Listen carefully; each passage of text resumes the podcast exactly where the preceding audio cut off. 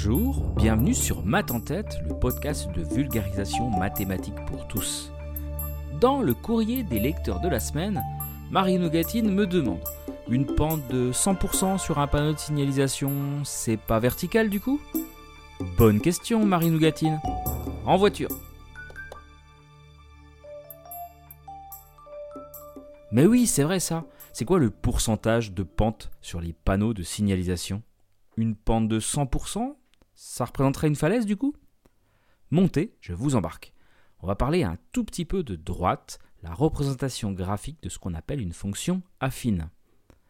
La pente d'une droite, ou le coefficient directeur de la fonction affine, c'est pareil, c'est le rapport d'une variation verticale, qu'on va écrire delta y, sur une variation horizontale, qu'on écrit souvent delta x.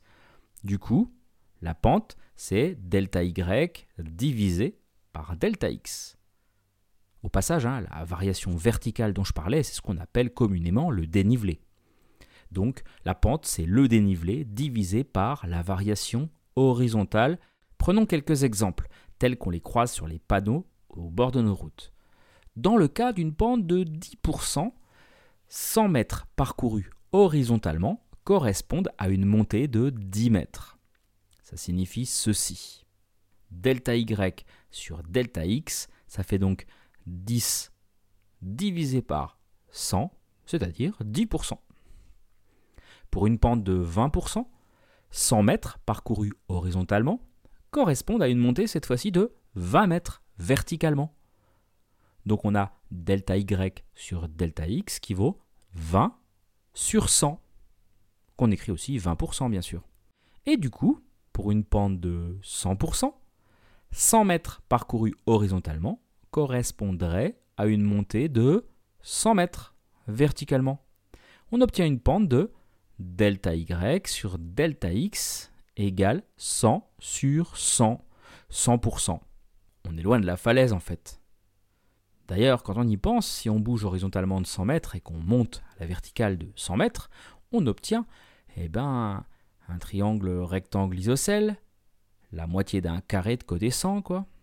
Notre montée, ça représenterait donc la diagonale de ce carré. Et l'angle, il serait naturellement de 45 degrés, en fait. Eh oui, tiens, il serait peut-être temps. Et si on parlait un peu d'angle alors?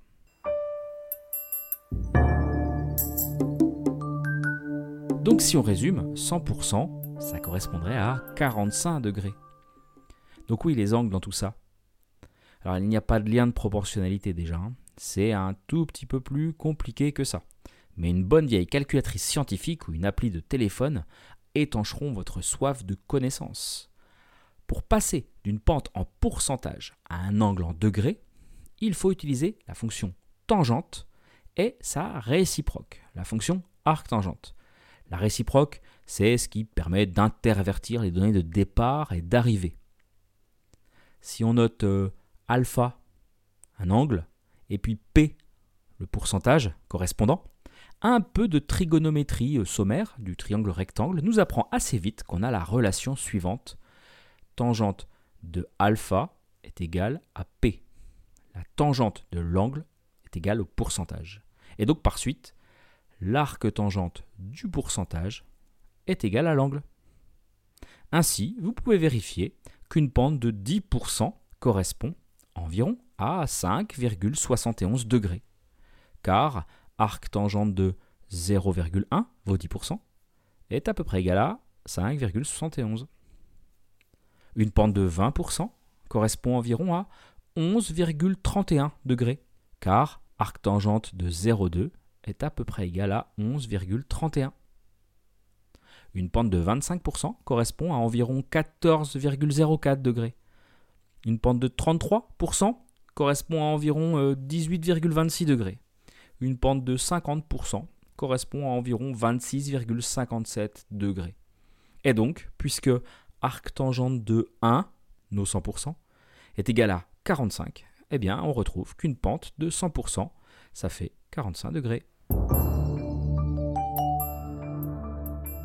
Chaque mercredi, c'est un nouvel épisode de Math en tête, le podcast.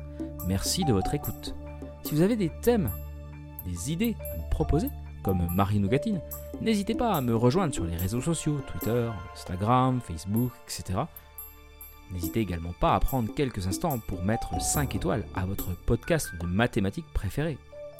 Passez une bonne semaine et à mercredi